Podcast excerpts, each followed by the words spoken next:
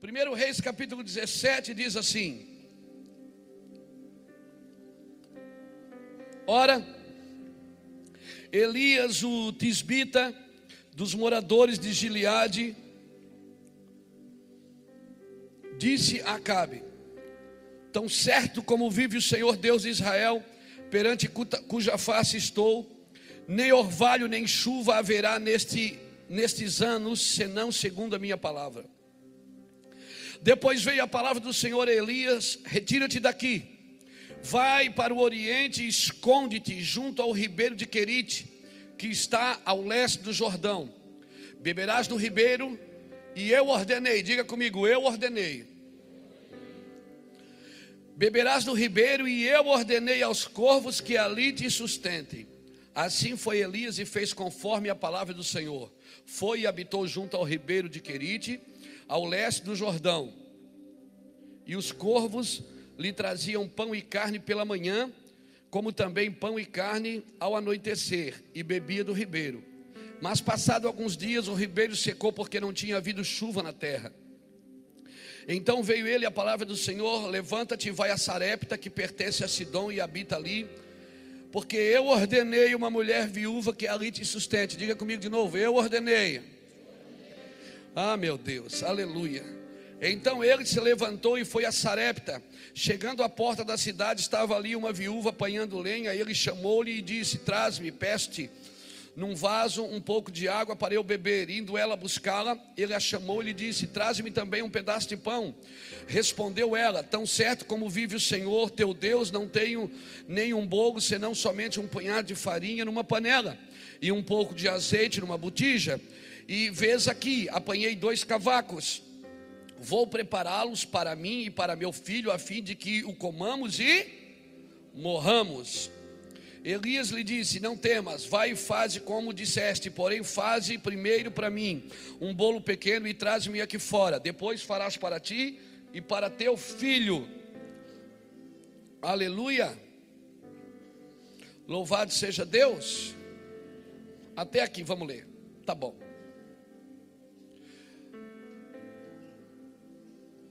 Irmãos, tem alguns segredos que Deus tem nos ensinado como cristãos. Por muito tempo, eu não sei se você lembra, quem é crente aqui há mais tempo, lembra daquele tempo que nós fomos ensinados a, a, a declarar. Você declara que Deus faz, não é verdade? E dá certo, porque nós declaramos a palavra. Pastor José ministrou aqui na segunda-feira sobre fé. Quem estava aqui na segunda-feira? Sobre fé. E é exatamente isso. A fé, ela precisa de declarações para se manifestar. Mas existe uma, uma vontade soberana de Deus que não depende de mim. Existe uma verdade, uma vontade de Deus que vai além da minha vontade. Existe uma vontade soberana de Deus que está acima de qualquer coisa, do que eu penso, do que eu falo, do que eu acho uma vontade estabelecida por Deus. Aleluia. Deus não falou para Elias, Deus não disse, Elias, profetiza que vai parar de chover. Deus não disse isso. Elias profetizou. E ele foi tão categórico que ele disse assim: segundo a minha palavra, não vai chover. E agora eu vejo Deus dizendo para ele: agora lascou, amigo. Você profetizou, agora você também tem que cuidar, porque eles vão vir pegar você. Então Deus fala assim: Elias, vai para o ribeiro de Querite e te esconde ali. Porque eu quero dizer que você também vai ser vítima das suas declarações, amém? Aleluia! Você é vítima das suas declarações. Quando você clama por justiça na terra, vem justiça na terra, mas também vem juízo na terra. Aleluia. E não pensa que Deus vai colocar você numa caixinha, vai fechar você numa gaveta e vai dizer: Filho, fique aí até que passe a justiça, depois eu te trago de volta. Não. Deus não vai fazer isso, você também é vítima. Então Deus levou Elias para um lugar, escondeu ele num lugar onde tinha água. Por quê? Porque não, haveria de chover. Elias profetizou que não haveria de chover. E, e Elias, irmãos, é tão interessante que ele está tão presente nas nossas vidas, essa unção de Elias, que ela, ela, João Batista, né? Jesus declarou que João Batista seria o Elias que havia de vir. E depois, próprio, no próprio livro de Malaquias, nos últimos versículos do livro do Velho Testamento, o Senhor diz que nos últimos dias vai levantar o profeta Elias, e ele converterá o coração dos pais aos filhos e dos filhos aos pais. Não que Elias vai voltar aqui, né? Mas a unção que estava sobre Elias é aquela unção que traz justiça e juízo para, aquela, para, para uma geração, é, é a unção que está sobre nós, sobre a igreja nos dias de hoje. A igreja nos dias de hoje, irmão, se ela se posicionar, se ela entender o, o chamado dela, e a igreja fechar a porta para algumas coisas que já não, não, não, não dizem mais respeito, na, na, na realidade nunca disseram nada. Essas coisas que muitas vezes a igreja faz, estabelece, coisas que são rudimentos da carne. E se a igreja entender o chamado dela, então ela vai viver essa unção que Deus tanto nos prometeu que viria sobre a terra, a unção de Elias a mesma unção que estava sobre a vida de Elias, que estava sobre a vida de João Batista, ou seja, num cenário de incredulidade, num cenário de desvio moral, desvio de conduta, num cenário onde as pessoas faziam o que queriam, Deus levantou um homem chamado Elias, um homem que profetizou e os céus cerraram por causa de uma palavra daquele homem. Aleluia. Você pode imaginar o nível que você e eu precisamos andar com Deus para dizer: não vai fazer e não vai acontecer, e agora Deus vai é, me ajudar a, a concluir aquilo que eu falei que aconteceria ou não aconteceria. Porque uma coisa é eu andar atrás da palavra de Deus. Deus dizia para Elias: Vai porque eu já ordenei, vai porque eu já ordenei. Outra coisa é eu declarar e Deus diz assim: Puxa, esse menino falou, agora eu vou ter que fazer. Você pode imaginar o nível de relacionamento, aleluia, que eu e você precisamos ter com Deus para andar na mesma unção de Elias? Aleluia. Isso é muito mais do que ser crente, irmão. Isso é muito mais do que ter a carteirinha da igreja. Isso é muito mais do que ser dizimista, do que ser ofertante. É, é muito mais do que tudo. É um relacionamento com Deus tão forte que a sua palavra vira uma sentença, que a sua mensagem vira uma sentença nessa geração. E eu acredito que Deus está levantando isso nas igrejas. Homens e mulheres que eles não estão mais pregando, eles estão sentenciando. Estão liberando palavras tão fortes nas regiões celestiais, tão fortes nos lugares que eles estão. Quando eles chegam no lugar, eles declaram vida sobre aonde não há vida. Então se prepare, queridos. Aleluia, por isso a igreja não pode se distrair. Aleluia, irmão. A igreja não pode se distrair. Nós, como diz a Bíblia, Deus não vai nos tirar do mundo e botar a gente, nos guardar numa caixinha, né? Nós também vamos sofrer as penas, as dificuldades. Aleluia. Mas nós temos que cuidar para não nos distrair do propósito. Aonde Elias passa, aonde essa unção passa, o falso avivamento, ele cai por terra, porque os céus se fecham, irmão. Aleluia. Recentemente agora nós tivemos, eu e o Bruno tivemos uma cidade ministrando e terrível. Terrível, parece que o céu é de bronze, tem que pegar uma picareta mas quando você aumenta o nível, foi só a gente aumentar o nível da adoração, aumentar o nível da intercessão, aumentar o nível da entrega, aumentar o nível da renúncia. Amém? Foi só se trancar no quarto e ficar lá com ele. E, e bate água mole, pedra dura. Tanto bate até que fura. Isso funciona até na igreja, irmão. Aleluia. Primeiro, porque a água não é mole. Segundo, porque a pedra não é dura. Aleluia. E aí nós começamos e fomos na primeira reunião. E fomos na segunda e na terceira, pronto. Quase que eu nem prego na terceira. O céu rasgou, os pastores andavam de rolo no chão, e pronto, eu só olhava e dizia assim: ah, exaltado,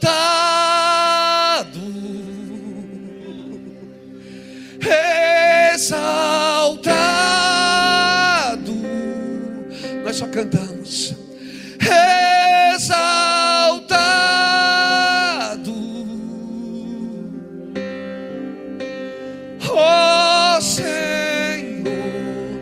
Nós ficamos por quase uma hora cantando isso. Exaltado, exaltado, exaltado. O ministério de louvor que estava junto foi tremendo, irmãos. E aquele dia, essa semana, eu aprendi uma lição com o Espírito Santo. Nós precisamos aumentar o nível. Se nós queremos a unção de Elias, essa unção tem nome, é a unção de Elias. Se nós queremos essa unção, nós precisamos nos mover como Elias se moveu. Nós precisamos andar na trajetória de Elias. E a trajetória de Elias é declarar.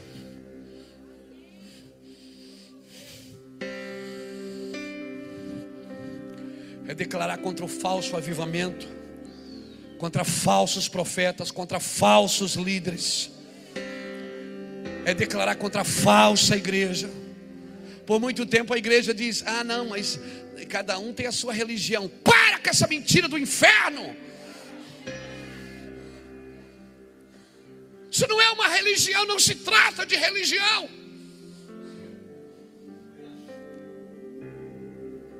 Às vezes nós temos medo de tocar em alguma coisa, sabe por quê? Por causa da reputação. A gente tem uma reputação para zelar. Eu vou te falar uma coisa: os homens e as mulheres de Deus que transformaram gerações foram homens que acreditaram que dentro deles tinha poder para fazer coisas que nunca haviam sido feitas antes. E Deus quer levantar novamente esses homens e essas mulheres. Chega de entretenimento na igreja do Senhor. Aleluia. Existe uma diferença, irmão, de andar irado e andar indignado. Eu estou falando de uma indignação profética que pega você por dentro. De uma coisa terrível, irmãos. Você sabe, é uma corrupção terrível. Eu não estou falando de um partido político, eu estou falando de um povo corrupto, de uma cidade corrupta, de um estado corrupto, de um governo corrupto, de uma geração corrupta, onde todo mundo quer levar vantagem em tudo.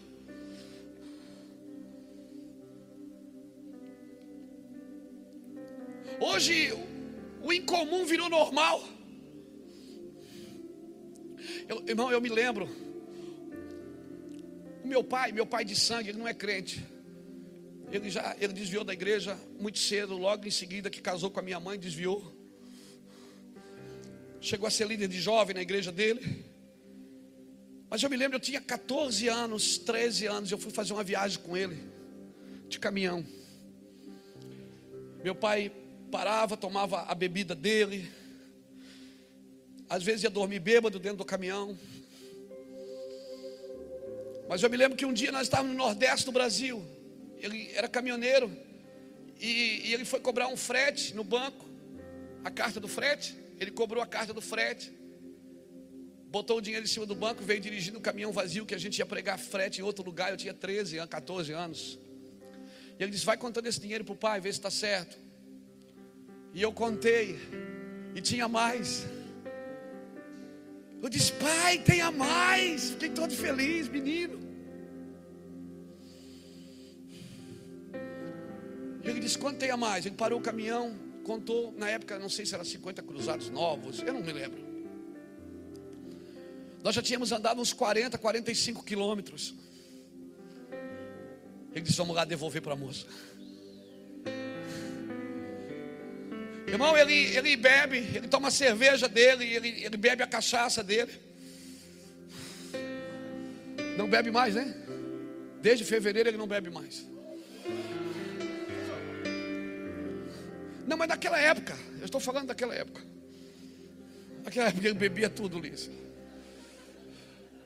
Bebia porque líquido era, se sólido fosse, como ele ia.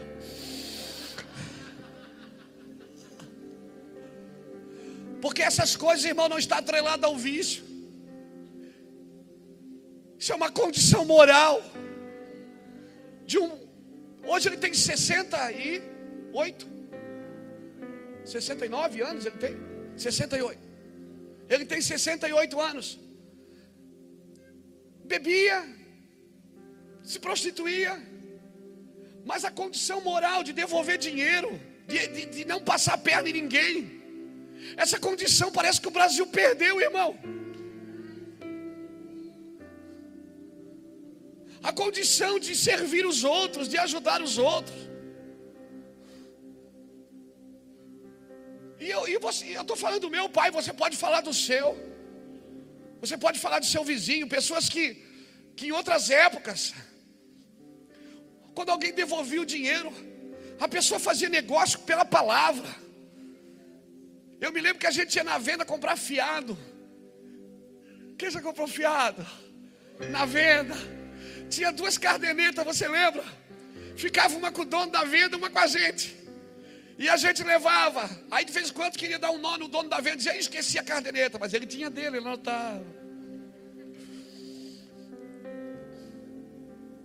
Sabe o que acontece? Nós precisamos resgatar algumas coisas. Aí a gente pode dizer, ah, mas essa geração hoje ficou imoral por causa deles. Não, irmão. Não foi por causa deles. Hoje esses dias eu estava conversando com uma pessoa no Facebook, uma menina de 14 anos que se dizia ateu. Agora, o que é que um fedelho de 14 anos entende sobre Deus? Para dizer que é ateu. Eu sou ateu, assumido. Assumido. Quando é mulher é ateia, então é ateia à toa. Agora, o que, é que uma, uma menina de 14 anos entende sobre ateísmo, sobre criacionismo, evolucionismo? Por quê? Porque é um efeito moral, irmão. É uma condição moral que o Brasil está entrando, que as nações estão entrando. Nós precisamos desesperadamente de uma unção que rompa os céus. Aleluia de um homem como Elias que passava tempo com Deus. Deus disse: Vem aqui, eu vou te esconder. Você vai bebendo do ribeiro, e eu vou te dar a carne de manhã, vou te dar pão de manhã e à noite. Você fica tranquilo, eu vou cuidar de você.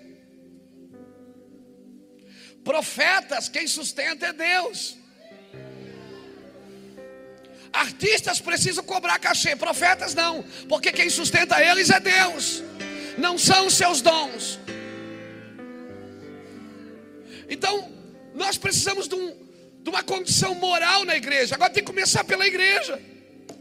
Nós queremos mudar o governo de partido, queremos mudar a, a, a, o, o, governo da cidade, o governo do estado, tem que mudar o presidente. Não, tem que mudar. É a igreja.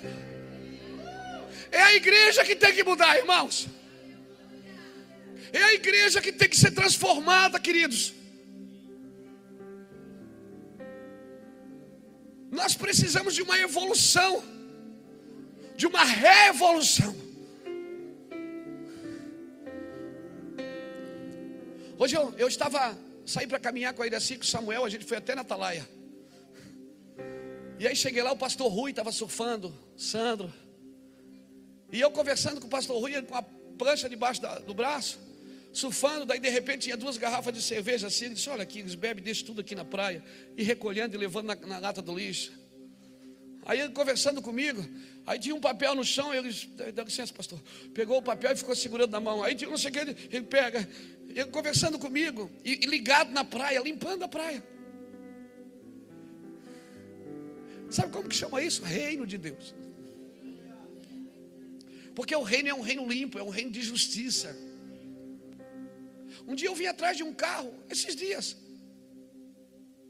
Eu vou caguetar aqui. Uma Belina 2. Estava escrito atrás assim: propriedade de Jesus. Aí o cara baixa o vídeo e joga uma garrafinha, uma latinha de Guaraná pelo vidro. Eu disse: não, não é de Jesus esse carro, é do diabo, do inferno. Nós precisamos de uma metanoia, irmão. Nós precisamos limpar nossas ruas.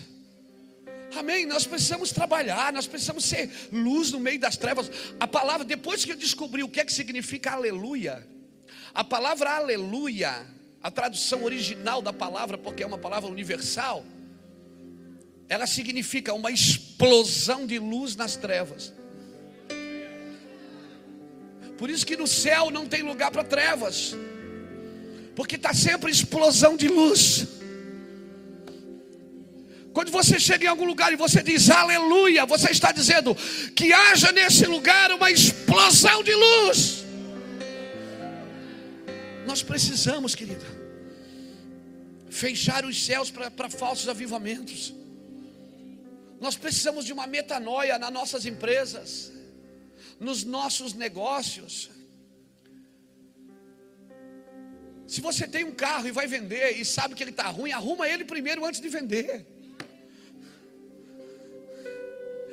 Obrigado pelo seu amém tão empolgante. Não, vou vender porque o motor está ruim, já vou me livrar dele.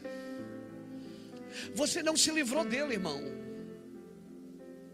Porque essa condição moral fica dentro do seu espírito, dentro seu, da sua alma, não do seu espírito, da sua alma. Essa condição moral você faz isso hoje com o carro, você vai fazer com pessoas, você vai fazer com filhos, você vai fazer com quem for.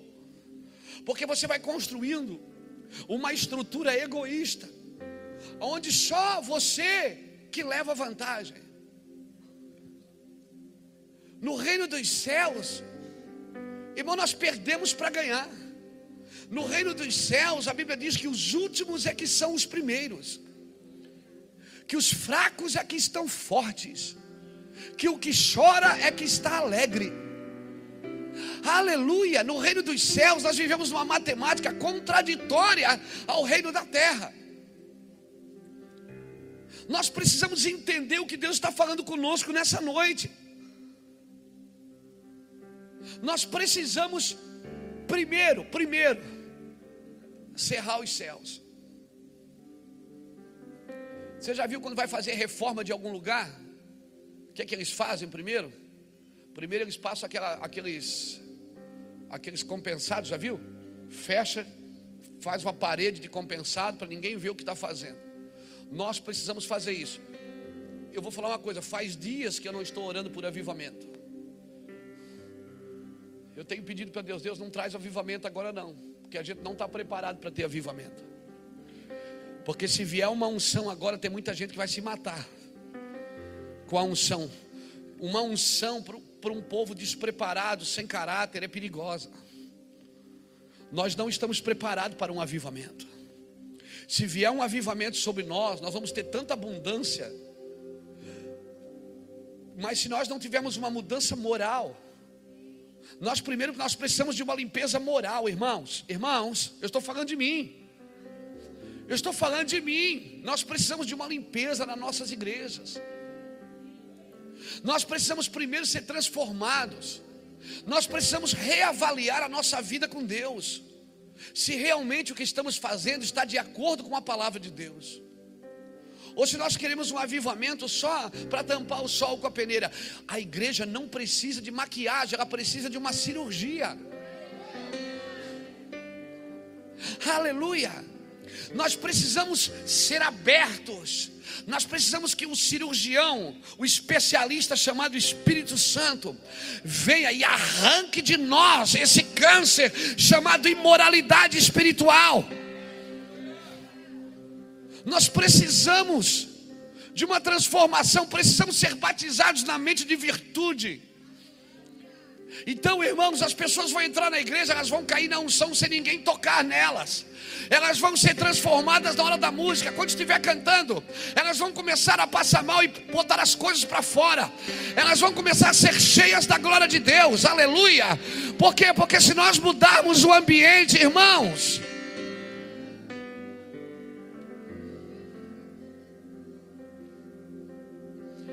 Às vezes a gente fica chateado que os médicos não deixam a gente entrar na UTI. Não é assim? Na UTI só pode entrar de dois, não é assim? Aí a gente fica chateado. Poxa, mas por que só dois? Tem a família grande. Porque ninguém pode atrapalhar o trabalho deles. Eles estão com um paciente, a cura daquele paciente é mais importante do que a visita dos seus parentes. Aleluia, e nós precisamos trabalhar com prioridades, amém, irmãos? Amém, queridos? A flecha não vai para frente sem vir para trás primeiro. A ordem de Deus. Elias foi, se escondeu, Deus, Deus escondeu ele. E agora Elias está lá, sentado, bebendo do ribeiro, vida boa. Eu acho que Elias ficou só orando em línguas. Elias está lá, no ribeiro, comida de manhã, à noite. Deus, hoje mal passada, dá para trazer mal passada. Ao alho e óleo. Está lá sentado. Porque esse é o tempo. Quando Deus está tratando de você, você não faz nada mesmo. Porque você sempre foi acostumado a resolver as coisas do seu jeito. Agora Deus não está fazendo para você, Ele está fazendo em você. E quando Deus faz em você, você não faz nada, você fica quietinho ali, come, papai está trazendo comidinha para você. Come aí quietinho, papai está dando. Aleluia. Aí, agora também é perigoso, porque fica tão bom. Fica tão bom, tão bom que a gente não quer mais sair dali. Deus teve que secar o ribeiro para tirar Elias dali. Diga para alguém que está perto de você: se move rápido, irmão, senão seca o ribeiro. É perigoso secar o ribeiro, amém?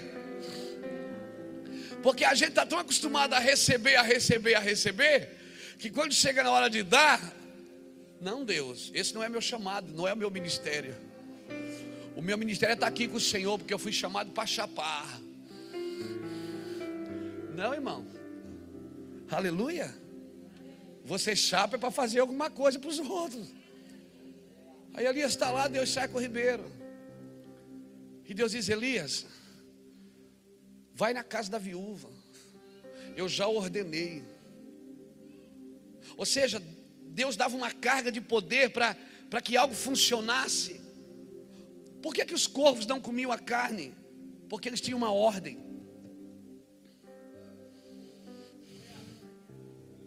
Por que, que a viúva não comeu antes de Elias chegar?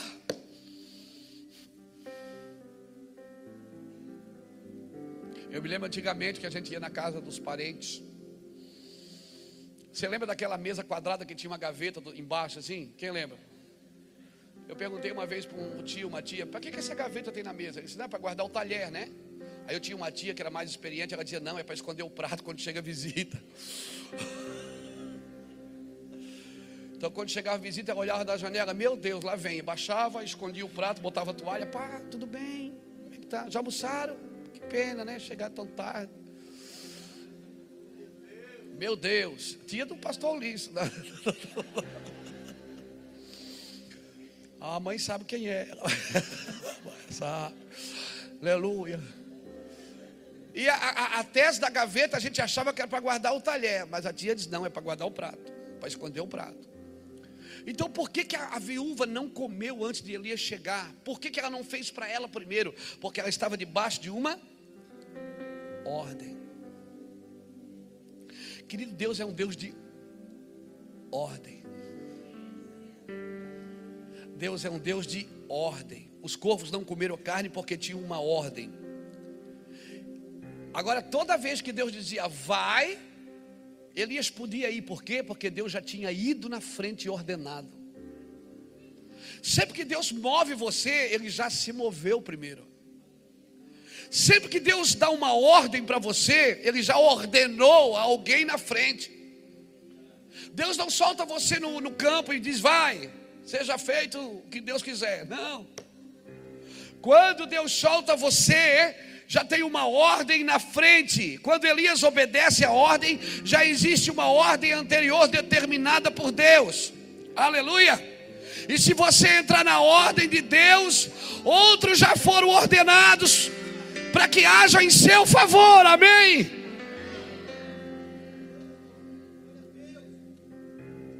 O problema é que a gente quer que Deus ande na nossa ordem, porque eu sou crente, eu tenho fé, eu declaro a palavra, tem que acontecer. Essa é a ordem de Deus.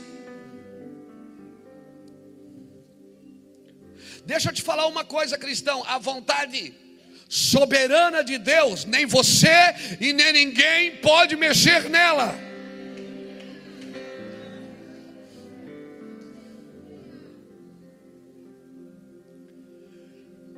Quando Deus faz uma pergunta para você, Ele diz: oh, oh, oh, Ezequiel, o que, é que você acha? Esses ossos poderão viver? Se Deus está perguntando, é porque não é a vontade soberana dele, Ele quer que você participe. Tem vontade de Deus que você participa, tem vontade de Deus que você não participa, você só obedece. O problema é que a gente tem que andar tão perto de Deus para discernir uma da outra. Da vontade permissiva e da vontade absoluta. Aleluia. Nós temos que andar tão perto de Deus para permitir para ver o que, que Deus quer. Se, quando Ele me pede alguma coisa, eu estou na vontade absoluta ou na vontade permissiva.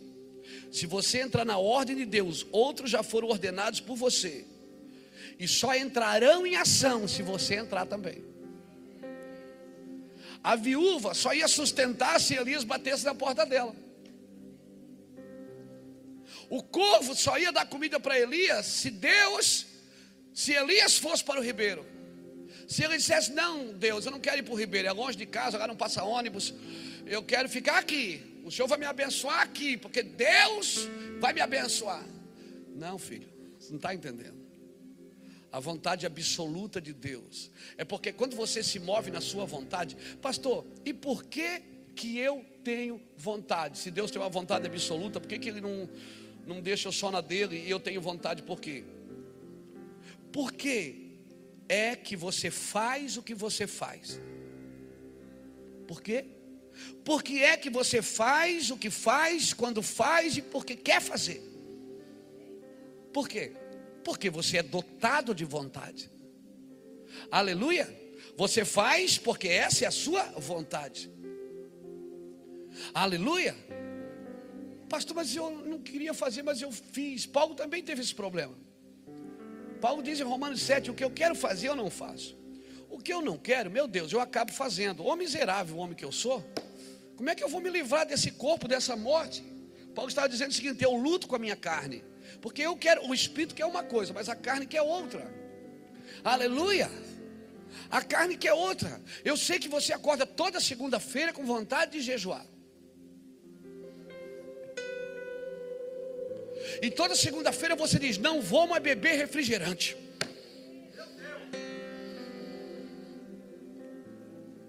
Toda segunda você acorda com essa vontade. Meio-dia você esquece. Porque a sua carne ainda domina mais do que, a, do que o seu espírito. É verdade, irmão. Aleluia. Você faz porque essa é a sua vontade. Você faz porque quer fazer. Aleluia. Diga para alguém que está perto de você: você faz porque você é assim mesmo, irmão. Sabe por que, que eu faço o que eu faço? Porque eu ainda estou fazendo a minha vontade, não a vontade de Deus. Aleluia. Irmãos, a vontade é o maior mecanismo da criação. O maior mecanismo da criação é a vontade. Nós somos seres dotados de vontade, vivemos pela vontade e às vezes somos até escravos da vontade. Quem luta com vício, luta contra a vontade. Aleluia. Somos o que somos por quê? Por que, que a gente faz o que faz? E somos o que somos? Porque somos a imagem e semelhança de. E o nosso Deus é um Deus de, dotado de vontade. A vontade é uma virtude. A vontade é o presente de Deus para você. Por isso ela deveria ser colocada na vontade de Deus. Sabe o que, que, sabe o que, que Deus pensou quando Ele te deu, a, quando te deu vontade? Deus te deu vontade para você poder ter vontade como Ele tem vontade.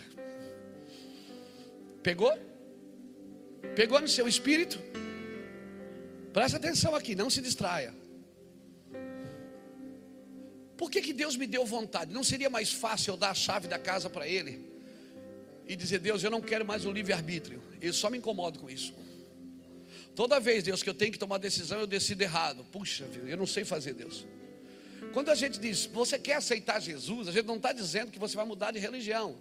A gente está dizendo assim, por que, que você não pega a sua vontade e dá na mão dele para que ele dirija a sua vontade? Tá, pastor, se Deus quer dirigir a minha vontade, para que, que ele me deu vontade?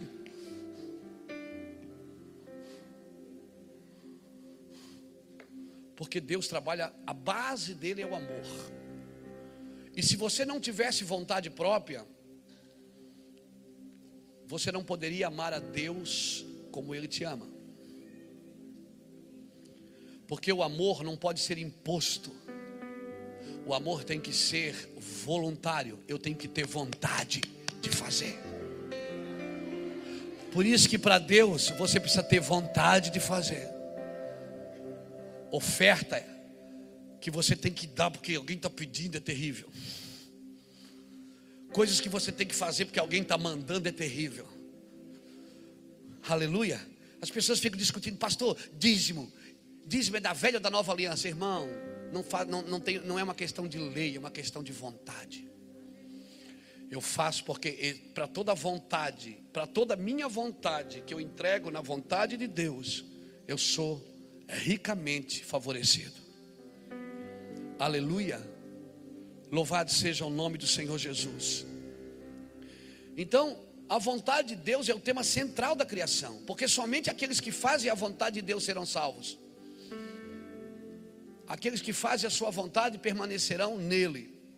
Porque existe duas vontades: a vontade soberana e a vontade que depende da sua vontade. Meu Deus, confusão de vontade, Jesus.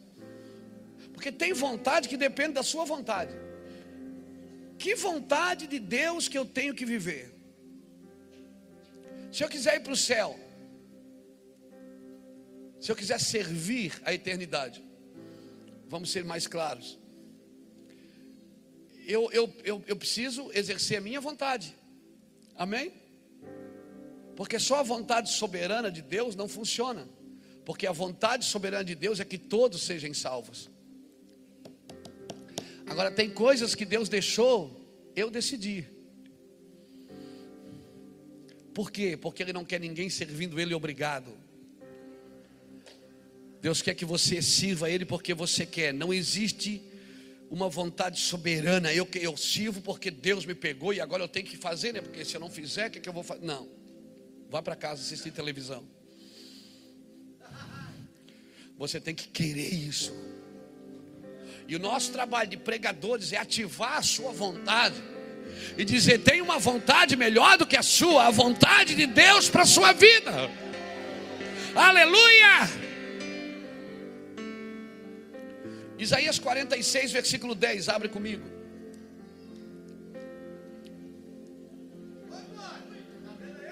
Ó, Isaías 46, versículo 10, olha o que diz.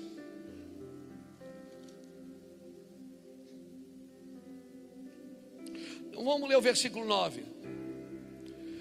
Lembrai-vos das coisas passadas da antiguidade. Eu sou Deus e não há outro. Eu sou Deus e não há outro semelhante a mim. Eu anuncio o fim desde o princípio, desde a antiguidade, as coisas que ainda não sucederam. Eu digo: o meu propósito subsistirá e eu farei toda a minha vontade. Essa é uma vontade soberana.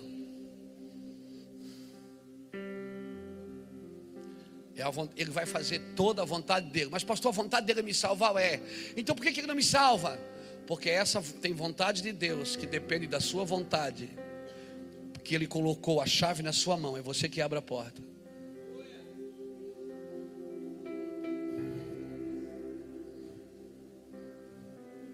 Aleluia. Esse é o aspecto da vontade de Deus que permite que as coisas aconteçam. Por que, que acontece crimes, catástrofes, homicídios? Porque essa vontade moral de Deus foi violada. Por que, que há corrupção? Porque a vontade moral de Deus foi violada. Por que, que Deus não passa a régua e, shh, e começa tudo de novo? É o que nós estamos esperando que aconteça. Porque a vontade de Deus é que todos sejam salvos, mas essa vontade de Deus não é soberana. Essa vontade depende da sua vontade.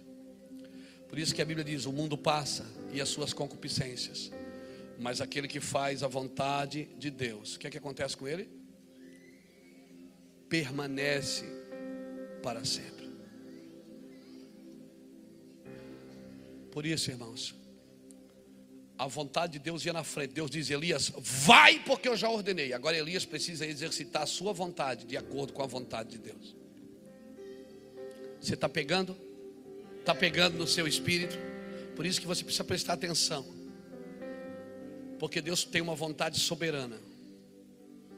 Quer dizer, vai, porque eu já ordenei. Agora, se você não tiver não colocar sua vontade em ação, você não pode viver o que Deus tem para você. Há 21 anos atrás eu usava drogas, vivia numa esquina. Aquela não era a vontade soberana de Deus. E eu sabia que não era. Mas eu precisava exercer uma vontade para viver a vontade de Deus.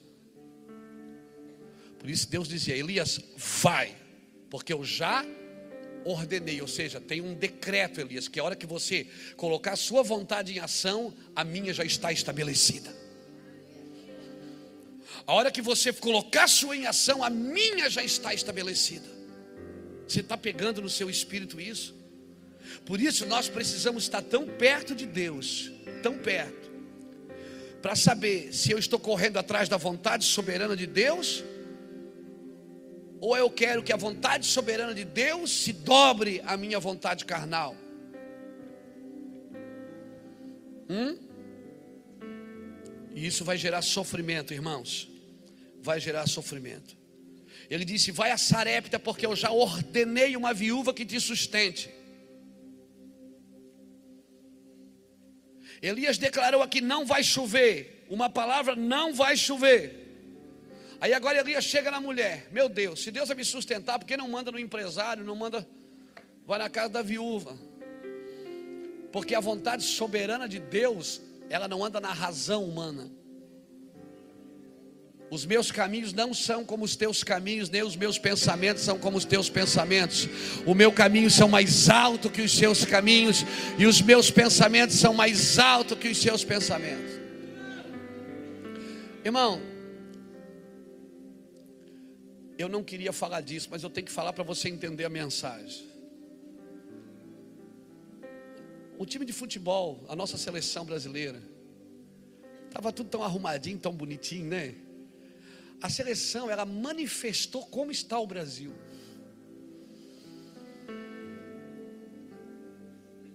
O povo não tem culpa disso. O povo estava lá se organizando. Só que o povo tem um líder que merece. o estádio cheio, no banco, homens velhos, teimosos, e no campo, meninos imaturos. Muito parecido com a Bíblia, que nos últimos dias os jovens e os velhos, os jovens terão visões e os velhos terão sonhos.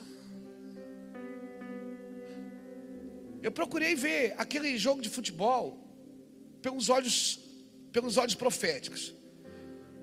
Irmão, eu procuro ver tudo profeticamente. Eu me entristeci. É, eu sou brasileiro, moro aqui. Eu, claro que eu gostaria que meu time ganhasse. Pelo menos a minha carne ia gostar muito. Mas no outro dia ela já ia esquecer também. Porque a carne é assim, ela vive de momento. Então eu não posso atrelar as coisas da carne, porque a carne ela vive de momento. O problema é que um momento pode mudar o curso de uma vida inteira. Noé não era um bêbado, mas no momento ele bebeu e amaldiçoou sua geração. Davi não era um adúltero, mas no momento ele adulterou. Então, um momento da sua vida pode definir sua, o resto dela, irmãos. Por isso nós temos que cuidar com os momentos. Porque a carne vive de momentos, ela não vive no espírito. O espírito não, o espírito vive de eternidade em eternidade. Aleluia! Por isso que Deus dá aos seus enquanto dormem. Porque quando você dorme, a sua carne dorme, sua alma dorme, mas seu espírito nunca dorme. E Deus espera a sua carne parar, a sua alma parar, para poder colocar o que Ele quer no seu espírito. Ah, meu Deus! Deus precisa mortificar a carne, a alma, para que o espírito entenda o que Ele quer. Por isso que Ele dá os seus enquanto dormem. Porque quando você dorme, sua alma não está mandando em nada, sua carne não está obedecendo nada. Então ele começa a colocar no seu espírito. Daí no outro dia você acorda e diz: Puxa, hoje eu estou com vontade de fazer isso. Aí você acha que é uma vontade sua. Deus deu para essa vontade quando você está dormindo. Aleluia. Aleluia. Deus precisa tirar a carne e a alma para ele poder fazer, para que ele possa fazer as coisas. Então eu estava olhando para essa nossa seleção. E com os olhos proféticos, Irmãos, isso é o um antídoto, irmãos. É um antídoto. É distração, queridos. Eu não quero ser aqui espiritual, uau, uau. Não, o pastor Luiz não gosta. Eu gosto, gosto de bater uma bolinha. Eu gosto, eu acho, eu, eu, eu gosto mesmo. Gosto do esporte. Não jogo nada, mas eu corro atrás da bola.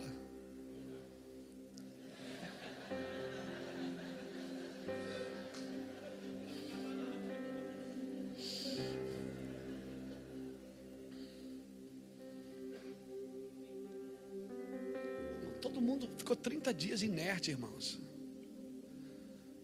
É 30 dias inerte. Pessoas estavam perguntando para mim se o Brasil fosse para a final, se a gente ia cancelar o culto da tarde. Na verdade. Então, assim, por quê? Porque nós precisamos entender que o céu tem que mover a terra, não é a terra que tem que mover o céu. Não tem nada contra o futebol, os irmãos estão entendendo? Amém? Os irmãos estão entendendo? Só que assim, irmão, isso tudo era distração. Distração. Agora a igreja poderia, ela poderia assistir o futebol, poderia sem se distrair. O problema não está você sentar na frente de um televisor 90 minutos e assistir seu time jogar. Se é que você tem um. O problema é a distração, as conversas. A mente ela vagueia em outras coisas, sai do propósito. No tempo de guerra, Davi ficou em casa. No tempo de guerra, Davi não foi para a guerra. Ele foi olhar uma mulher tomar banho. Agora, o negócio é que aquela mulher tomava banho ali todo dia. Mas enquanto Davi estava com os olhos na guerra, ele nunca olhou para ela tomando banho. O dia que ele não foi para a guerra, agora ele tinha outra coisa para ver. O que eu quero dizer com isso para você? Para a gente não se distrair, irmão. Aleluia. A gente pode ser igreja, mas não se distraia. Irmão, para mim a seleção brasileira mostrou a cara da nação que você pensa que está tudo lindo e maravilhoso, que tem ídolo, tem astro, tem roupa bonita, tem súditos. Não tem mais nada, irmão, não tinha organização nenhuma.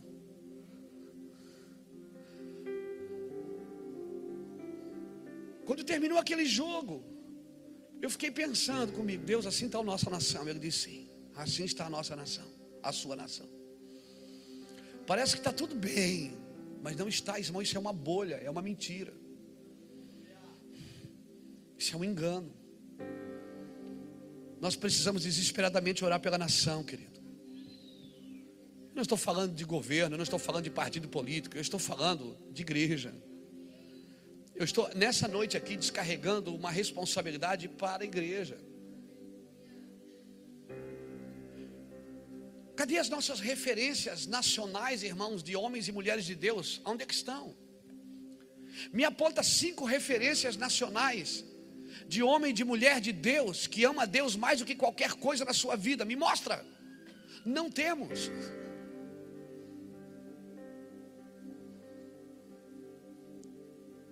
Me mostra cinco igrejas nessa nação que estão transformando a sua geração que a cidade mudou por causa da igreja. Que baixou a criminalidade, que baixou o adultério, que os casamentos voltaram a funcionar, que os jovens saíram das drogas por causa da igreja. Me mostra cinco igrejas nessa nação. Não tem.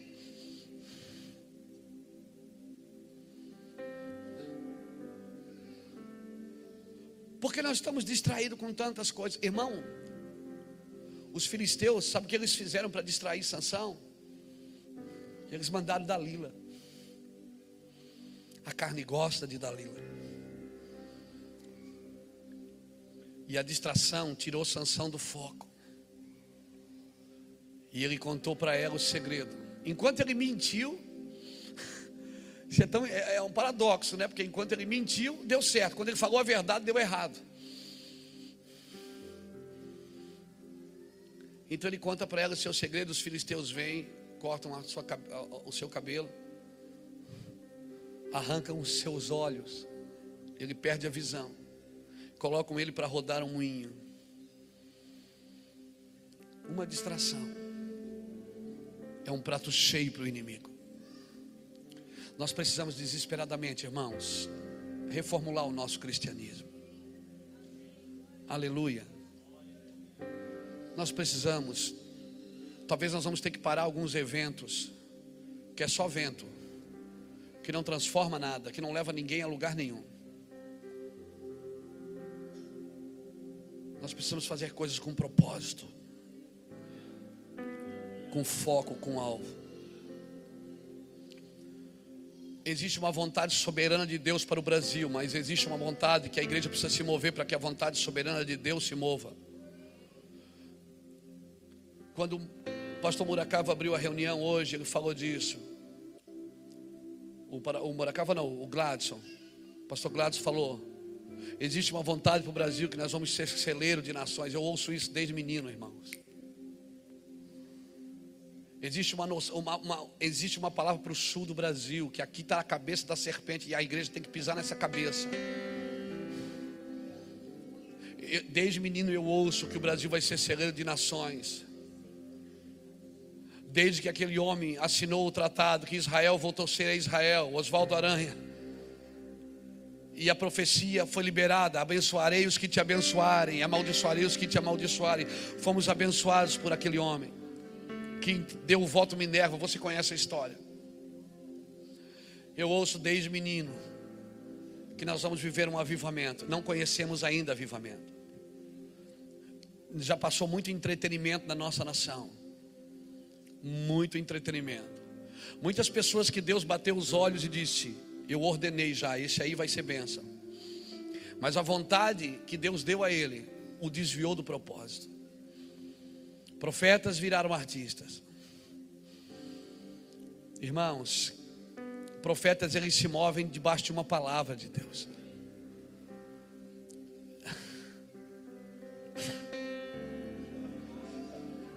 Profetas, Deus diz: faz porque eu já mandei fazer. Agora você precisa se mover quando Deus fala, porque aquilo que Deus falou só acontecerá se você se mover também. Então nós precisamos. Quando Elias chega na casa da mulher, o que é que Elias disse? Mulher, me dá um pouco de água, me dá um pão. Ela disse: Eu não tenho nada. Eu estou juntando dois cavacos aqui e, e quando ele pede água, ela vai buscar água. Quando ele percebe que ele pediu água, o que não tinha, ela foi buscar, ele pensou: tem comida também. E ela pede, ele pede a comida. Me traz também um pão. Aí ela volta e diz: Aí não, aí você já foi longe demais. Nós não temos nada. Eu e meu filho vamos comer e depois vamos morrer. O que, que aconteceu com o filho dela depois? Ele morreu. Porque seus filhos vão viver o que seus pais profetizam.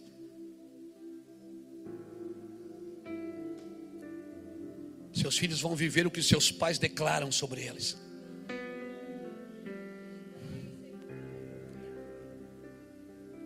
Amém? Quando ela disse, nós vamos comer e vamos depois morrer. Depois o menino morre. Irmãos, Quando nós entramos num ambiente profético, nós temos que cuidar o que falamos. Não dá mais para ouvir qualquer coisa, não dá mais para ouvir uma pregaçãozinha meia boca. Não dá mais para comer qualquer lixo, irmãos. Nós precisamos de homens responsáveis nos altares, com o microfone na mão, mulheres responsáveis que ativem a igreja e que levem essas pessoas a um entendimento de responsabilidade. Aleluia, não que não romanceie nem relativize o reino de Deus. Aleluia. Que não romanceie nem relativize. O nosso cristianismo não pode ser empurrado para domingo que vem. Ó irmão, hoje não deu, mas semana que vem vai ser benção para você. Não, irmão. O nosso cristianismo tem que ir até a eternidade. Não é até domingo que vem, irmãos. Nós não temos que empurrar para o domingo que vem. Aleluia. Amém. Se nós, não, hoje eu tenho que cuidar o que falo, porque senão o povo não vem domingo que vem. Ah, vem. Eu tenho certeza que vem. Nós temos que ter esse entendimento, querido. A palavra que se, a palavra que se cumpre é o que você fala, não é o que você ouve. Aleluia. A palavra que se cumpre é aquela que você fala, aquela que tem atitudes suas. Não adianta você vir aqui no domingo e amanhã você está no seu trabalho e diz, puxa vida, ouvi uma palavra ontem que mudou a minha vida. Não mudou, não. Ela só vai mudar quando você agir e você falar o que você recebeu, e você declarar o que você recebeu, e o que você declarar tem que estar de acordo com a vontade soberana de Deus. Porque você não pode mudar o curso. Qual de vós, por maior que seja, pode mudar o curso da vossa vida? Pode acrescentar um côvado. Quem pode acrescentar 45 centímetros aí no curso da sua vida, no seu tamanho, de um dia para o outro? A mulher ouviu uma palavra e se cumpriu a palavra de Deus sobre a sua casa. Sobre a casa dela se cumpriu o que ela ouviu, mas sobre a vida dela se cumpriu o que ela falou. Pegou? Sobre a casa dela, quando Elias diz: Faz para mim primeiro, porque nunca faltará azeite na sua botija, nem farinha na sua panela. Pronto, se cumpriu. Por isso, irmão, que é muito perigoso uma palavra de prosperidade, ela costuma se cumprir na sua casa, mas para se cumprir na sua vida, não é o que você ouve, é o que você fala, é o que você pratica, é a sua ação após a ação de Deus. A Bíblia diz assim: o que tu ligares na terra terá sido ligado no céu. Não é você que governa o céu, é o céu que governa a terra. Não é a terra que ativa o céu, é o céu que ativa a terra. Não mude o sentido das coisas. Aleluia! Não mude o sentido das coisas, a ordem das coisas é essa.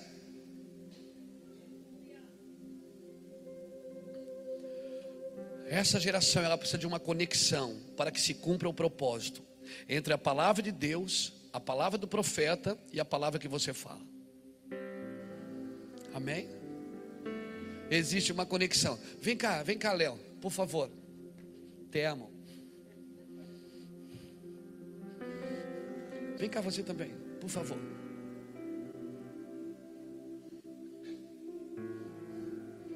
Uma mulher aqui, vem cá, vem cá, Bruno. Vai ser a mãe do Léo só hoje, tá?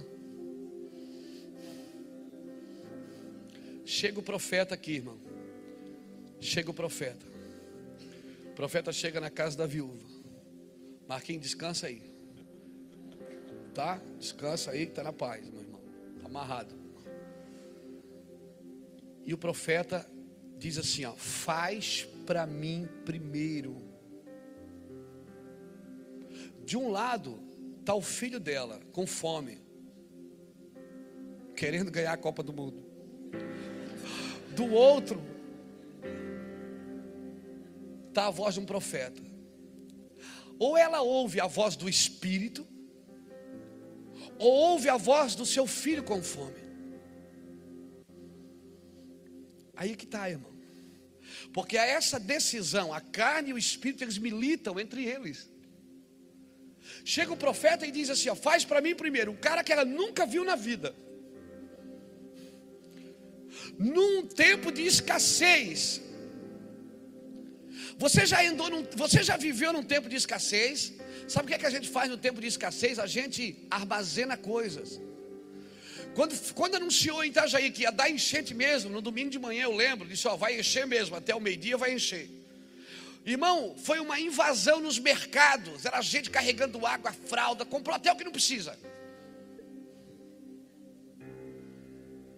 Quando na Flórida, nos Estados Unidos, eles anunciam o furacão, não é assim?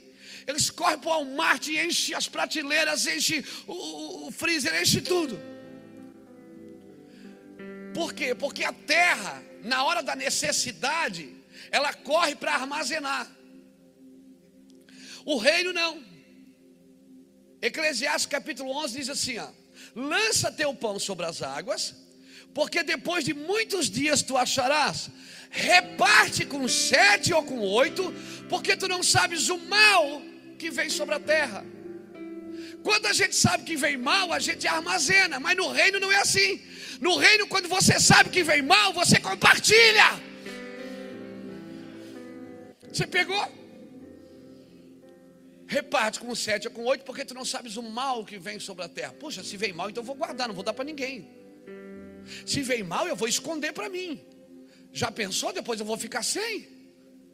E no reino é o contrário. No reino é assim: ó, se você sabe que vem mal, você tem que dar aos outros.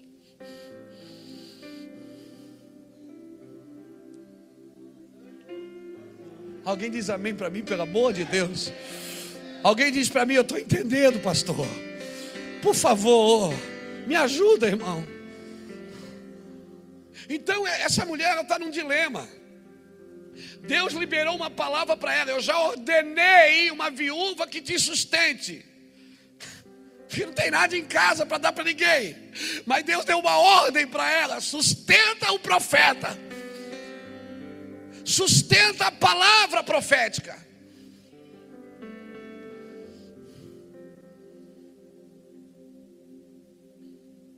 Pegou? Essa mulher está num dilema. Ou ela ouve a carne, dizendo: Mãe, não dá para esse homem, não, vamos comer a gente. Ou ela ouve o Espírito: Faz para mim primeiro. Faz para mim Aleluia. Irmão, fica aqui vocês, fica aqui. Eu tenho que fazer isso para você, para você pegar comigo. Louvado seja Deus. Vem cá, pastor Jacques. O pastor Jacques vai ser o Acabe. Só agora, tá? Tá bom? Bom, só agora. O pastor Jacques vai ser o Acabe. Olha, olha, Elias vai, Elias vai tendo a trajetória. Elias está aqui com Deus sozinho, comendo e bebendo do céu, só ele e Deus, chapação todo dia. Agora Deus diz: vai na casa do órfão e da viúva. Ele tem que chegar lá onde está o Muracava, porque é lá que é o Monte Carmelo, que ele vai mandar orar e vai mandar fogo do céu. Amém? É aqui que vai ter que ter avivamento. Amém? É aqui que vai ter que ter avivamento. Louvado seja Deus, ele tem que chegar lá. Só que Deus, irmão, trabalha por etapas, por processo. Não queime as etapas. Então Elias está aqui com Deus, só ele e Deus. Aí Deus diz: agora vai na casa da viúva primeiro. Porque essa é a verdadeira religião, aquela que visita os órfãos e as viúvas. Se nós temos a unção de Elias para nossa geração, nós temos que andar no trajeto de Elias. Não presta atenção só no que Elias fez, presta atenção aonde Elias foi, aonde ele passou, o que ele teve que viver para chegar lá. Aleluia!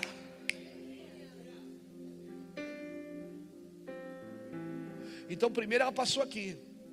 Deus diz assim: ó, vai para o ribeiro, fica no ribeiro. Já ordenei o corvo que te sustente. Aí Elias está aqui, não se movia. Oh Deus, mas eu tenho um ministério, Deus me chamou. Eu tenho que orar para mandar fogo, avivamento, aleluia. Deus disse, fica aí. Aí seca o ribeiro e diz: Agora vai à casa da viúva, porque eu já ordenei que te sustente. Para cada vontade de Deus tinha que ter uma vontade dele. Está aqui, está aqui comendo, bebendo, de repente Deus diz: Agora vai e te apresenta Acabe. Agora vai e sobe no Carmelo. E confronta os profetas de Baal. Agora vai desafia o povo a trazer a água se eles querem chuva. Agora vai e ora porque eu mando fogo. Você está vendo, irmã, a trajetória. Primeiro, tempo com Deus. Aleluia, glória a Deus. Aleluia, meu filho. Primeiro tempo com Deus. É você e Deus. Profetas comem o que Deus manda. Aleluia! Louvado seja Deus, aleluia! Homens e mulheres de Deus vivem se estão sustentados na mesa do Senhor, aleluia! Primeiro tempo com Deus. Segundo, vai visitar Off e a viúva. Muda a vida deles. Abençoa a vida deles. Terceiro, vai, está aqui tão bom. Deus dizia, agora vai e te apresenta a Cabe. Agora vai e confronta a liderança corrupta. Confrontou, confrontou. Agora vai, desafia a religião mentirosa. E agora vai, desafia o povo. Eles querem água? Manda trazer quatro cântaros. Quatro fala de salvação, quatro evangelhos. Oito, ele diz traz mais quatro. Oito fala de recomeço. Os oito, as oito pessoas da arca. Depois ele diz: traz mais quatro. Doze fala de governo. Aleluia. Deus, tá, Deus salvou. Ele tem um recomeço para fazer nas nossas vidas. Para nos levar para o lugar de governo. Desafiou o povo, desafiou. Tra água, agora ficou fácil. Agora Elias só dobra os joelhos sozinho e diz: Deus, manda fogo. O problema é que nós queremos a unção. Obrigado, gente. Deus abençoe. O problema é que nós queremos o fogo de Deus sem viver a trajetória de Elias. Nós queremos um avivamento. E se Deus não nos der o avivamento, nós produzimos o nosso próprio fogo. Nós temos tudo pronto. Se Deus não nos der fogo, nós vamos produzir. Não, querido o fogo que consome a carne é o fogo do céu. Esse fogo que nós produzimos, ele alegra a carne. Ele é um entretenimento para a carne. Meu Deus, um corvo, por que não um empresário? Deus podia ter sido mais legal, poderia ter sido uma pomba, que pelo menos representa o Espírito Santo. Não, é um corvo. Traga carne para ele. Porque a casa da viúva, porque a vontade de Deus não é igual à sua. A vontade de Deus, ela não anda nas circunstâncias normais da situação. Aleluia. Por isso, eu estava em casa domingo à noite, domingo não, sábado à noite, depois do café. A Iraci, a Iraci falou assim para mim, amor, vai orar pela irmã Vanira, ela está no hospital. Eu digo, ah, Iraci, ela está no hospital, né? Chegou um recado lá para mim que o médico já desenganou, que já. Ah, eu não vou ver ela naquela situação, eu amo ela. Eu não quero ela não. Estou cansado. Vai lá, amor. Vai lá. É, é claro, irmão, eu não estou tirando mérito para. Ah, eu orei. Não, não estou dizendo isso. O sangue de Jesus tem poder. Mas quando eu tomei uma atitude, troquei de roupa e fui no hospital naquele sábado à noite, 8 horas da noite. Entrei como pastor, fui lá naquele quarto e orei. Eu, os meus olhos diziam assim para mim: Senhor, não deixe ela sofrer. Mas o meu espírito, irmão, saiu de lá alegre. Eu voltei para casa, fiquei alegre. No outro dia, Eu tive notícias que ela melhorou. Que ela foi essa cirurgia e saiu da UTI e, foi, e, e, e saiu do hospital. O problema é que a gente se move pelas circunstâncias, pelos nossos olhos. A gente há e não há mais esperança. A gente vê, não há mais esperança. A gente, a gente vê um tronco de ave no chão, a gente diz, não há mais esperança. Mas ao cheiro das águas, diz a Bíblia. Porque a fé você não vê ela e você não sente ela. A fé é uma convicção que nós precisamos ter no espírito. Porque pelos nossos sentimentos a gente já desacreditou de muita gente, irmão. Você já desacreditou de muita gente. Eu já desacreditei de muita gente. Pela minha vontade, eu já perdi a fé em muita gente, em muitas coisas. Mas nós não podemos desistir na nossa vontade. Aleluia. Tem um ditado popular que diz: havendo uma, uma pontinha de esperança. Não, eu digo, mesmo que não haja mais esperança, mesmo que já morreu faz quatro dias, aleluia, Deus se move é desse jeito, irmão, quando não tem mais nenhuma evidência de esperança, nós não, nós queremos nos mover, a gente quer uma coisinha para se grudar, para se segurar. E Deus diz: quando não há mais esperança, a ordem já foi decretada. Deixa eu dizer uma coisa aqui para você, missionária. A ordem já foi decretada. Pede-me, e eu te darei as nações por herança. Sabe o que ele está dizendo? Eu tenho uma vontade absoluta para você, mas você tem que colocar a sua fé em ação e me pedir. Pede-me. Aqui no meu é engraçado. Agora nós estamos fazendo o berçário. Aqui. Essa semana eu liguei para o pastor Lápio e ele disse: Ó, oh, chegou o orçamento do berçário. Deu tanto. Eu digo, vamos fazer. Ele disse, pois é, nós não temos dinheiro. Eu digo, mas sempre, nós nunca tivemos lá, pô. Nós nunca tivemos. Alguma vez a gente teve dinheiro para fazer alguma coisa? Nunca. Alguma vez vocês tiveram dinheiro para fazer alguma coisa? Não, a gente nunca teve. Sempre o propósito vem primeiro do que o recurso. Quando a gente põe o pé no propósito, o recurso aparece. Aleluia. Você nunca vai ter dinheiro suficiente para fazer o que Deus chamou você para fazer. Você nunca vai ter vontade suficiente para fazer o que Deus chamou você para fazer. Você nunca vai ter estrutura seja ela psicológica, seja ela espiritual, você nunca vai ter estrutura suficiente para fazer o que Deus chamou. Sua condição nunca vai estar de acordo com o chamado.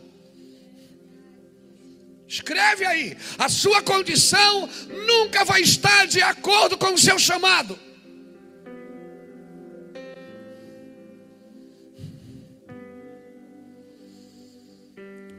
Eu não tenho que fazer o que eu sei, eu tenho que fazer o que Ele me mandou. Eu já ordenei. Vai, porque eu já ordenei. Põe a mão, porque eu já ordenei.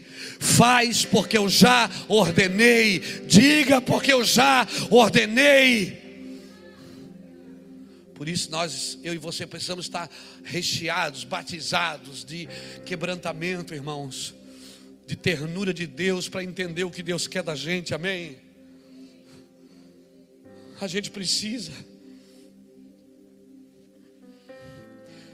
Pastor, mas eu tenho meu emprego. Eu vou te falar uma coisa. O teu emprego é para sustentar teu trabalho. Você não precisa sair do emprego para entrar no trabalho de Deus. Você não precisa sair do teu emprego para entrar na obra de Deus. O meu trabalho é estabelecer o reino. Aleluia. Talvez você diga, pastor, mas o meu emprego é ser vendedor, mas o seu trabalho é estabelecer o reino. O meu emprego serve para financiar o meu trabalho. Aleluia. Aleluia. Jesus, com 12 anos, ele já sabia qual era o seu trabalho. Quando ele era menino, mocinho, ele já sabia qual era o seu trabalho, mas ele ainda estava na marcenaria do pai. Ele ainda tinha um emprego. Mas ele já sabia qual era o trabalho. Aleluia. Nós precisamos entender isso, querido. Quando nós entendermos isso, a vontade soberana de Deus, nós vamos acordar de manhã, sabe o que, é que a gente vai dizer? A primeira coisa que a gente vai dizer é: Pai, aonde eu preciso estar hoje? Pai, aonde eu preciso estar? Aonde, Deus? Nosso compromisso com Jesus, querido. Eu, eu quero terminar aqui. Meu Deus. É 10 e 20 mesmo?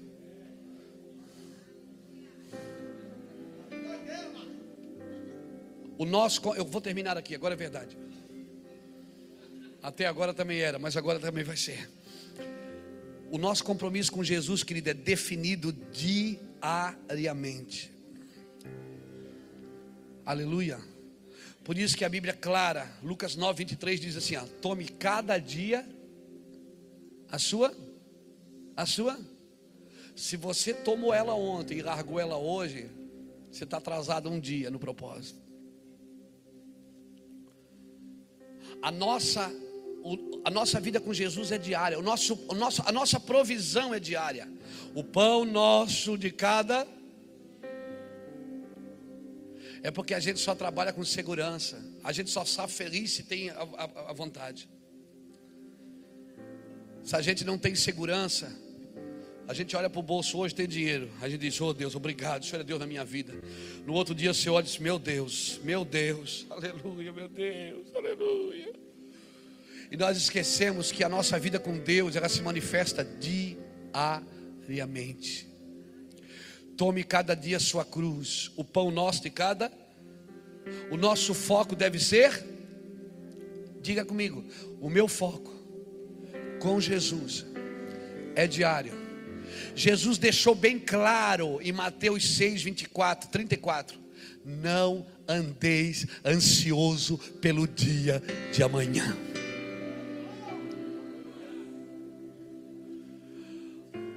É que a gente quer andar seguro no dia de amanhã.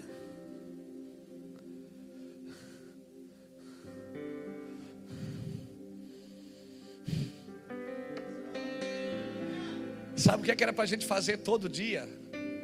Toda noite, pegar tudo que tem no bolso e dar, e dormir sem nada. Aí no outro dia dizer: Jesus, aleluia. Eu e a Iraci já vivemos assim de propósito. Quantas vezes eu fiz de propósito? Eu tinha, teve uma época que eu tinha um propósito com Deus. Eu ia para a igreja, eu dava tudo que tinha no meu bolso, para ficar sem nada. Isso não serve só para dinheiro, irmão, serve para tudo. O problema é que nós temos, nós queremos segurar em tudo. Que segurança tenho em Jesus. O resto eu não sei e nem me interessa. Só gravei essa parte que é a mais importante. Que segurança eu tenho em Jesus, irmãos.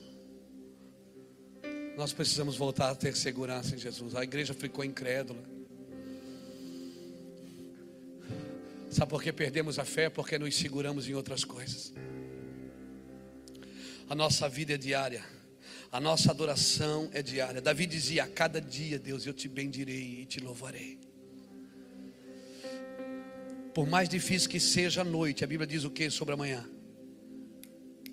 O que é que a Bíblia fala? Ainda que a noite, o choro pode durar uma noite, mas a alegria vem quando? A sua vida com Deus ela se define diariamente. A cada dia te bendirei. Essa é a força restauradora do dia. Eu estava lendo, acho que era um livro, eu acho que era uma revista da, do avião, não lembro. Pablo, aquele, aquele, aquele pintor Pablo Picasso, ele disse que um quadro só tem vida para quem para para olhar. O problema é que a vida perdeu a vida. A vida deixou de ser vida para muita gente porque não para mais para olhar a sua vida. Não para mais para contemplar a sua vida. Só contempla as necessidades e as faltas. Ah, cara, eu tenho saudade. E eu vou falar uma coisa para você. Hoje a gente tem um carro bom para andar, uma casa boa para morar. E glória a Deus, meus filhos estudaram bem. Meu filho menor estuda numa escola boa. A gente tenta, vamos comer isso? Vamos. Vamos comer aquilo? Vamos. Mas eu vou falar uma coisa para você. Às vezes eu tenho saudade. Hoje a gente se move em fé de outra forma, né? Mas aquela saudade de pegar um pacote de bolacha sozinha, vazio, botar na mão da Pâmela, na mão da Bruna, e dizer: Filha, ora para o lanchinho da escola amanhã. Quantas vezes a gente ensinou isso? Ainda assim está dizendo para mim: Não tem muita saudade disso, não. Sabe como eu chamo isso? Uma fé inocente. Hoje nós oramos por nações, Senhor, nós queremos entrar nessa nação. Senhor, nos dá aquela terra para a gente construir uma casa. Senhor, nos dá as crianças de Itajaí. A nossa fé hoje ela vai em outros lugares. Mas aquela fé inocente de pegar um pacote de bolacha Mirabel. Quem lembra da Mirabel? A bolacha da vaquinha, lembra da vaquinha? Pegar a bolacha vazia, botar na mão da Pâmela, da Bruna e dizer: Filha, ora, para ter lanchinho da escola amanhã e meia hora depois entrar uma pessoa na sua casa com um pacote das bolachas dentro de uma bolsa, com uma caixa de leite nas costas, e você dobrar os joelhos e dizer: Deus, obrigado. Alguns profetas, irmãos, eles precisam vivenciar isso. Eu tenho saudade da fé inocente. Hoje a nossa fé é dizer: Deus nos guarda da corrupção, nos livra, dá aquela nação para gente, dá aquela dá aquela casa para gente, dá, dá essas pessoas. Mas eu quero pedir uma coisa para a igreja hoje, como um pai. Exercite a fé, querido. Comece a orar. A gente orava pelo tanque da moto que não tinha mais gasolina. Já tinha acabado a reserva e ainda faltava 20 quilômetros para chegar em casa. Orava e dizia: Deus, põe gasolina aqui, Senhor. E de repente você, plum, a CGzinha pegava. E você vinha, andará.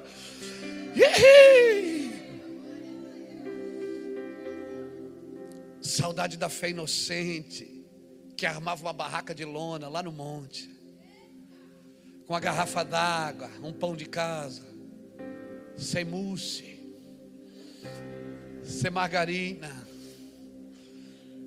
Ia lá para cima e ficava três, quatro dias, abraçando árvore, mandando beijo para a estrela, vendo anjo, às vezes era anjo mesmo, às vezes não era, era sono. Oh, fé inocente. Aleluia. Mas eu quero dizer para você, igreja, que é possível a gente crescer. É possível a gente tirar a coroa da cabeça, tirar a roupa de rei tirar os ternos e as gravatas e voltar para a rua dançar com uma roupa de linho diante da Sua presença. É possível a gente voltar em alguns lugares no Senhor. Aleluia. A igreja, por muito tempo, ela gerou adeptos. Nós precisamos voltar a gerar filhos juízes.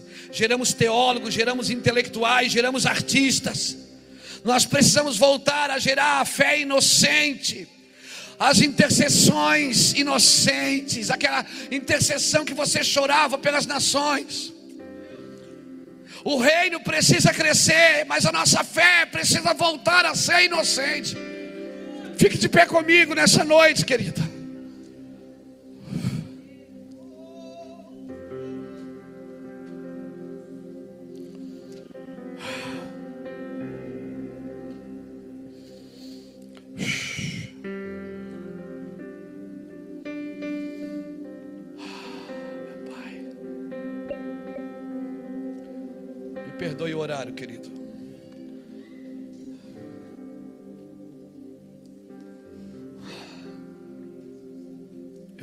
Com você.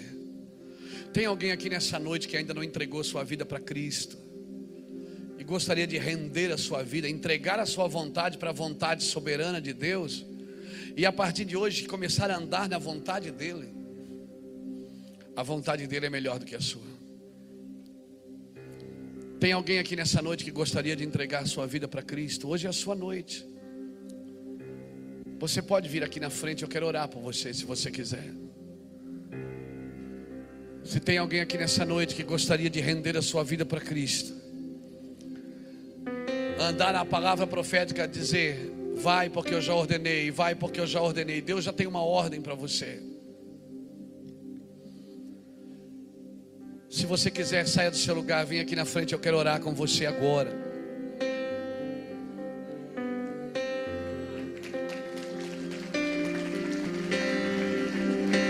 Aleluia, querido.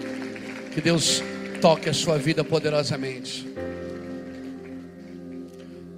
Vem cá, filha. Deus quer tocar você. Deus quer abençoar a sua vida, transformar a sua vida. Deus abençoe, querido. Deus abençoe.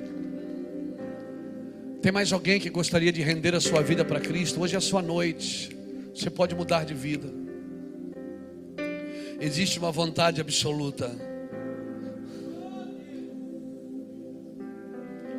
está estabelecida no reino do Espírito. Vem cá, meu amigo. Deus quer mudar a sua vida. Amém. Tem mais alguém? Por favor, venha rápido. Hoje é a sua noite. Eu sei que Deus mexeu no seu espírito. Eu sei que Deus mexeu na sua vida. Eu sei que Deus tocou você. Esse ambiente, irmão, é irresistível. O ambiente da fé é irresistível. Aleluia.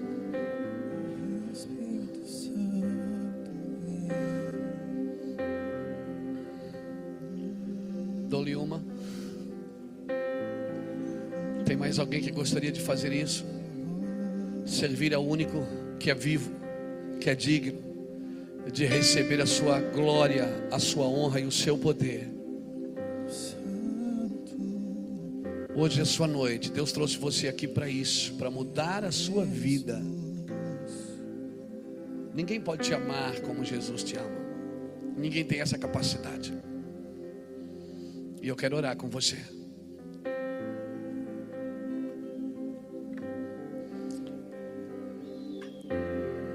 Deus quer mudar a sua vida, querida. Amém? Estenda sua mão para cá.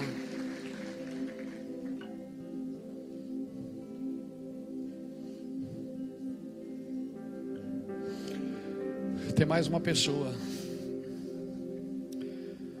Não adianta resistir, é irresistível. Deus trouxe você aqui hoje para isso.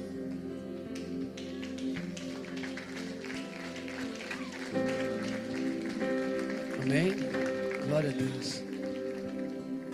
Estenda sua mão para Espírito Santo, nós adoramos o nome de Jesus. Nós bendizemos o nome de Jesus pela vida desses homens, dessas mulheres. Te louvamos e te glorificamos. Ninguém é mais importante do que você. Eu te peço que o Senhor as toque poderosamente. Que o Senhor a transforme poderosamente. Pega de volta o que é teu, Senhor. Pega de volta o que é teu. Pega de volta. Quem já pisou no Santo dos Santos, querido, não sabe viver em outro lugar.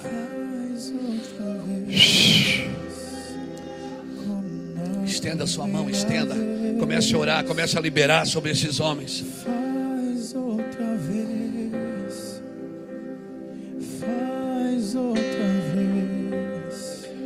declaro, Senhor, vida sobre essas pessoas. Uma ativação sobre a vida deles, sobrenatural. Em nome de Jesus. Aleluia. Amém. Aplauda o Senhor por a vida deles. Esse aqui é o pastor Marlon. O pastor Marlon vai dar um presente para vocês naquela sala. Por favor, sigam ele, ele só quer dar um presente para vocês. Amém?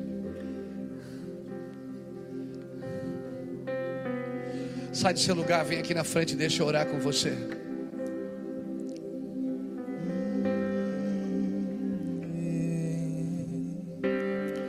Sai do seu lugar, vem aqui na frente. Camisa bonita, amor. Chegue mais perto, chegue mais perto, por favor.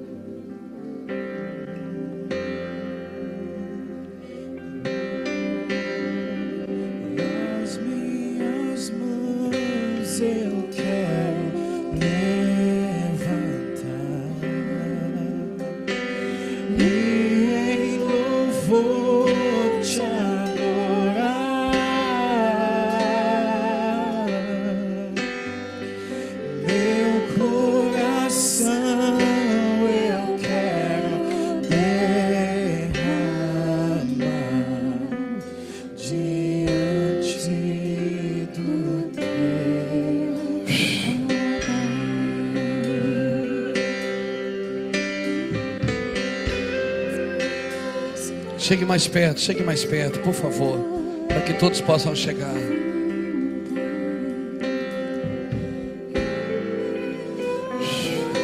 Coloque a sua fé em prática. Pratique a sua fé. A vontade soberana de Deus, ela vai na frente, sempre na frente. Largue a sua vontade para viver a dele, vale a pena. Vale muito a pena. Deus vai tocar a sua vida. Aleluia. Eu quero orar com você nessa noite, querido. E eu quero declarar sobre a sua vida o entendimento sobrenatural de fé. Eu quero declarar que quando você abrir a Bíblia, a Bíblia vai ficar diferente para você. Amém. Você vai ser impulsionado, é como se alguém ligasse você na tomada. Amém. Pratique essa fé, mesmo que você ache inocente. A fé é assim mesmo, ela não é um sentimento. A fé é uma convicção. Você não sente fé. Você tem ou não tem? Aleluia. Pai, em nome do Senhor Jesus Cristo. Eu quero declarar sobre a vida deste homem, desta mulher, deste jovem, desta jovem. Eu quero declarar, Senhor, sobre a vida deles uma ativação, Deus, sobrenatural. Ativa-os em fé, Deus. Ativa-os, Deus. Que essa igreja seja uma igreja ativa em fé, Deus. Ative esses homens e essas mulheres, Deus. Toque a vida deles com a tua glória, meu Pai. Toque a nossa vida com a tua glória, meu Senhor. Manifesta a tua graça, Deus. Manifesta o teu poder. Manifesta a tua unção sobre a vida deles. Em nome do Senhor Jesus Cristo. Derrama a tua graça, Deus, sobre essa geração. Que nada venha distrair a nossa geração, Deus. Que nada venha distrair a nossa geração, Deus. Que nós sejamos tocados, tocados, Senhor Deus. Leva essa geração em lugares que eles ainda não foram, Senhor. Ativa a fé dos teus filhos. Uma fé inocente, Deus. Que anda atrás da tua palavra, da tua ordem. A ordem do Senhor.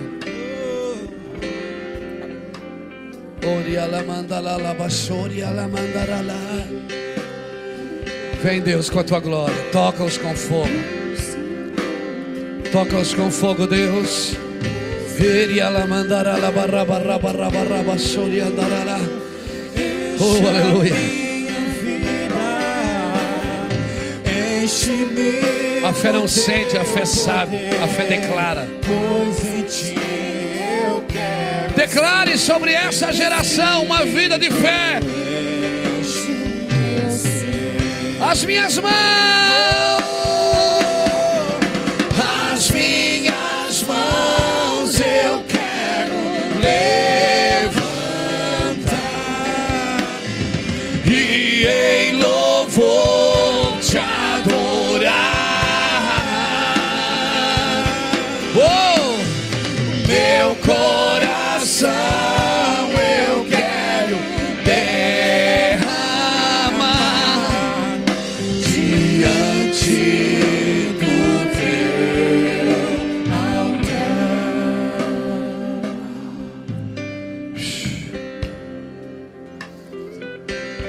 Amém, querido?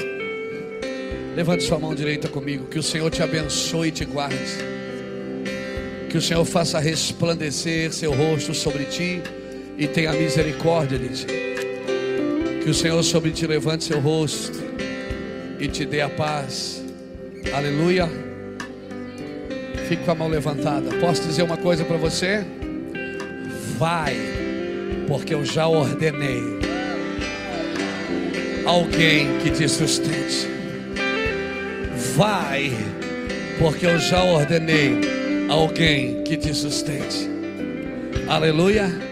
Vai, pastor, vai, pregador, vai, ministro, vai, missionário, vai, profeta, vai, empresário, vai, põe a mão aí, porque eu já ordenei alguém que te sustente.